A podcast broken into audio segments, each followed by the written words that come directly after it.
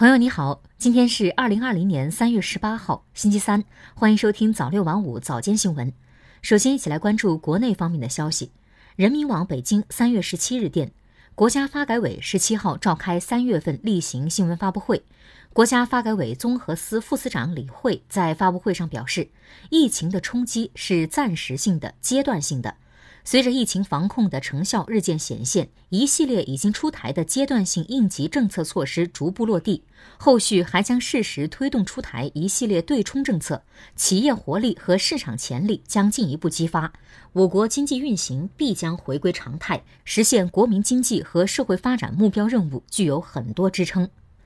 新华社北京三月十七日电。教育部、财政部近日发出通知，就做好二零二零年中小学、幼儿园教师国家级培训计划组织实施工作进行部署，明确疫情防控期间各地各校一律不得组织教师线下集中面授培训，要因地制宜开展在线教学培训，实施教师在线教学能力提升行动。新华社北京三月十七日电。财政部、国家税务总局十七号发布公告称，自二零二零年三月二十号起，将瓷质卫生器具等一千零八十四项产品出口退税率提高至百分之十三，将植物生产调节剂等三百八十项产品出口退税率提高至百分之九。北京国家会计学院教授李旭红表示，此次提高出口退税率涉及农产品、初级加工品等多项产品，政策范围较广。通过提高出口退税率，能够降低外贸企业经营成本，缓解企业现金流压力，促进稳外贸。新华社北京三月十七日电，中国人民银行十七号表示，五千亿元再贷款再贴现政策出台以来，人民银行积极推动政策落地，引导金融机构发放符合要求的优惠利率贷款。截至三月十五号，金融机构累计发放优惠利率贷款共一千一百一十四亿元，对支持企业复工复产发挥了重要作用。人民网武汉三月十七日电，三月十七号，湖北省民政厅发布公告称，根据省新冠肺炎防控指挥部关于分区分级分责分时有序推进企业复工复产指导方案精神，全省婚姻登记机关将分级分区逐步恢复办理婚姻登记。新华社上海三月十七日电，上海市浦东新区人民法院十七号对一起非法经营医用酒精案作出一审判决，被告人程某犯非法经营罪，被判处有期徒刑三年六个月，并处罚金四万元。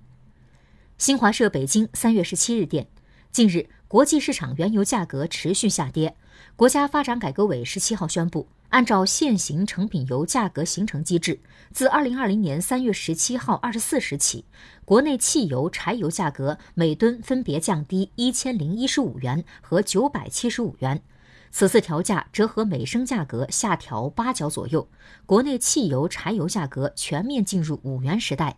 国家发改委价格司副司长、一级巡视员彭绍宗说，此次调价已触及每桶四十美元调控下限。即俗称的地板价，低于四十美元部分不再下调。接下来再来关注国际方面的消息。新华社北京三月十七日电，针对美官员所称白宫准备通过总统行政令将医疗供应链从中国等国家转回美国，外交部发言人耿爽十七号表示。无论以任何借口或任何形式试图人为切断全球产业链和供应链，既不现实也不明智。这不但无法解决美国自身面临的问题，反而会让美国普通民众受到更多的伤害。新华社北京三月十七日电。外交部发言人耿爽十七号表示，中方愿为塞尔维亚提供口罩、呼吸机、防护服等紧急物资援助，派遣医疗专家组赴塞，及时向塞方分享疫情防控和诊疗方面的经验。新华社北京三月十七日电。外交部发言人耿爽十七号在例行记者会上表示，中方对美方屡次炒作和抹黑中国的军民融合发展政策表示强烈不满和坚决反对。敦促美方本着负责任态度，停止对中方的恶意指责和蓄意抹黑。据报道，美助理国务卿福特十六号在美国务院网站上刊文称，中国实施军民融合战略将通过民用商业和学术研究等途径获取的新兴技术转为军用，对美国家安全战略构成影响，对全球安全构成威胁，要求美企业和学术机构提高风险防范意识，呼吁全球各国对中方行为保持谨慎。在回答相关提问时，耿爽表示。中方对美方屡次炒作和抹黑中国的军民融合发展政策表示强烈不满和坚决反对。新华社渥太华三月十六日电，加拿大总理特鲁多十六号下午宣布多项应对新冠肺炎疫情的新措施，包括从十八号起限制人员进入加拿大。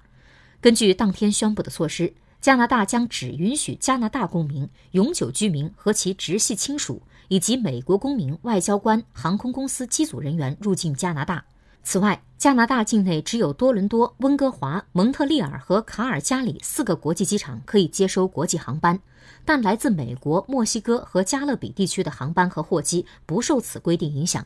特鲁多呼吁仍在国外的加拿大人尽快回国，但回国后必须自我隔离十四天，并呼吁民众尽量待在家里。截至十六号中午，加拿大累计新冠肺炎确诊病例超过四百例，死亡四例。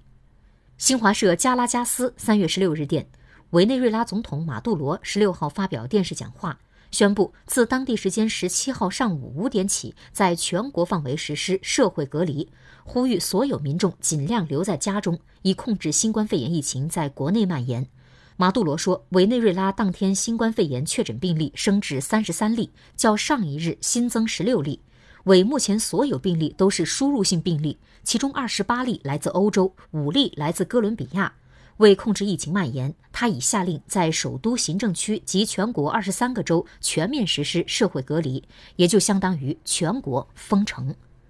好的，以上就是今天早六晚五早间新闻的全部内容了。感谢您的收听，咱们晚间再见。